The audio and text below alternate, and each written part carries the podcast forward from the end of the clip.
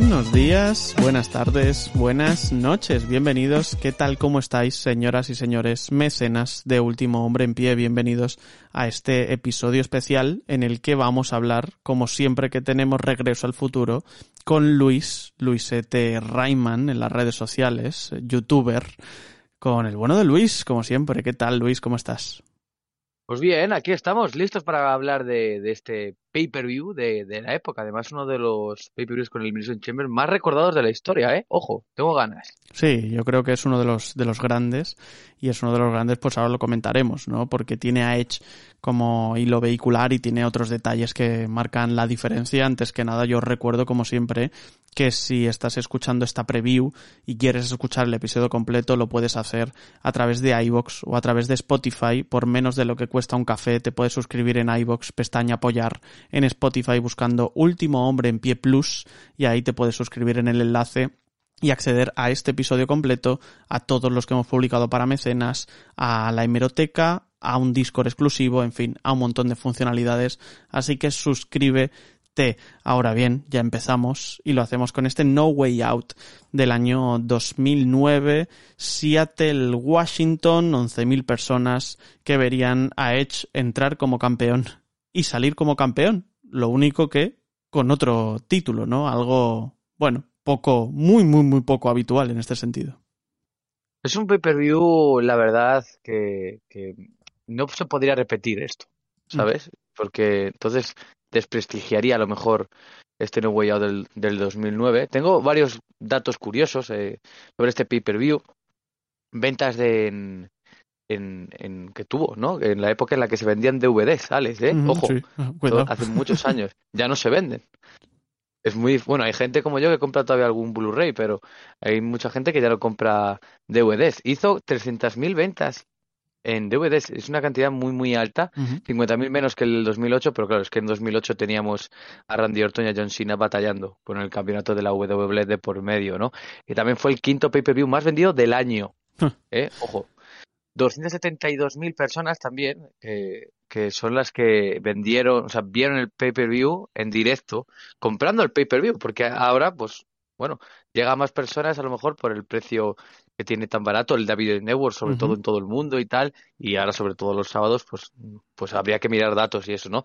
Pero para la época en la que era, que justo estábamos comentando antes de grabar, que es el inicio de la, de la era PG, que cambiaron uh -huh por completo el panorama de, del wrestling con unos combates con menos movimientos, más, digamos, más entertainment, ¿no? Que es sí. la época a lo mejor más centrada en el entertainment, donde surgen luchadores que veremos más adelante como Koslov, Mike Noss, muy pintorescos, ¿no? De, de la época. Y, y, combates, bueno, pues un pelín más parado. El tercer pay-per-view de Way Out que se realizó en Texas también del 98 y el del 2012, ¿eh? venía preparado ¿eh? con la chuleta ya Así para, no. para esto. Y el último, No Way Out. ¿Sí? que se realizó antes de 2012. Porque claro. yo, yo esto no sé si mucha gente lo, lo, sabe, pero la gente que se queja del nombre de Elimination Chamber lo dio a escoger WWE, de hecho. O sea, eh, lo puso en una, en una encuesta y se decidió por la Elimination Chamber, incluso estaba este No Way Out y la gente no lo escogió. Es decir, eh, estamos hablando de que esto es, esto es eh, votación popular, ¿no? Se llama Elimination Chamber a partir de aquí, pues porque la gente lo quiso, ¿no? Es, es, realmente curioso en este sentido, como decíamos, y también en general la construcción de este pay-per-view, porque pues es la típica historia que tiene un inicio, un nudo y un, y un, desenlace, ¿no? Y cuando sucede esto, pues muchas veces te vas satisfecho a casa, independientemente de lo que haya pasado por en medio, ¿no? Quizá hay alguna historia que no te convence, quizá hay algo que no te gusta, quizá hay algo que no te ha mmm, parecido completamente orgánico, pero en líneas generales me parece que es un pay-per-view bastante, bastante sólido.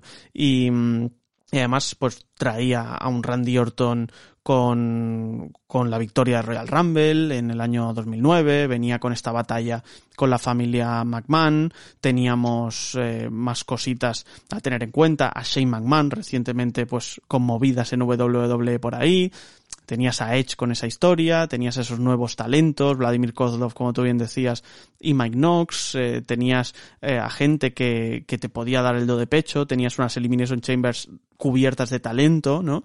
Eh, hay, hay mucho buen nombre en este pay-per-view, ¿no? Me da la sensación de que es un pay-per-view que está, a pesar de que no tenga combates femeninos, me da la sensación de que es un pay-per-view que en general trae a lo mejor de lo mejor que tenía WWE. Completamente, además pensando que es justo el pay-per-view previo a, a WrestleMania, eh, no les quedaba otra que, que sacar todo lo que tenían en, en el asador la cosa, lo que tú decías, que justo iba a comentarlo yo, ni un combate femenino, que, pero que es, era lo que había en esa época, ¿no? Que hay justo, es cuando empieza la época de las divas. Esta, es, esta, es esta época en la que, bueno, empiezan a tener combates todavía más cortos, en una participación bastante inferior, que, que, estaba la coña en, ese momento de que cuando había el combate de mujeres, pues aprovechabas para ir al baño y cuando volvías del baño, el combate había finalizado. Pues bueno, había pay-per-views como este No Way Out que ni siquiera tenían esa participación, por lo cual me imagino que toda esta gente se quedaría sin ir al baño en ese en este pay-per-view No Way Out. Pero pero sí, pero eso se, se, se, perdió con los años. Yo creo que tampoco duró, o sea, dura, porque cinco años son muchos años, ¿no? Pero a partir de 2014-2015 ese panorama cambia por completo. Sí, sí, sí, y a, mejor, ¿no? Yo creo, porque en líneas generales mmm, la introducción de la mujer como una persona capaz de poder pelear al mismo nivel que los hombres era algo completamente evidente por la época, era algo que se tenía que hacer evidentemente y era algo que merecían, sobre todo por la capacidad luchística como hemos visto a lo largo de, estos años. Pero si nos centramos en este No Way Out del año 2009, llegábamos en este caso a, esta, primera Elimination Chamber, que era la que defendía Edge el título WWE. Llegaba como campeón y se enfrentaba a Big Show, Jeff Hardy, Triple H, The Undertaker y un luchador. ¿Te está gustando este episodio?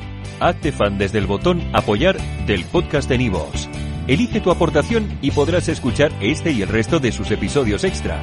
Además, ayudarás a su productor a seguir creando contenido con la misma pasión y dedicación.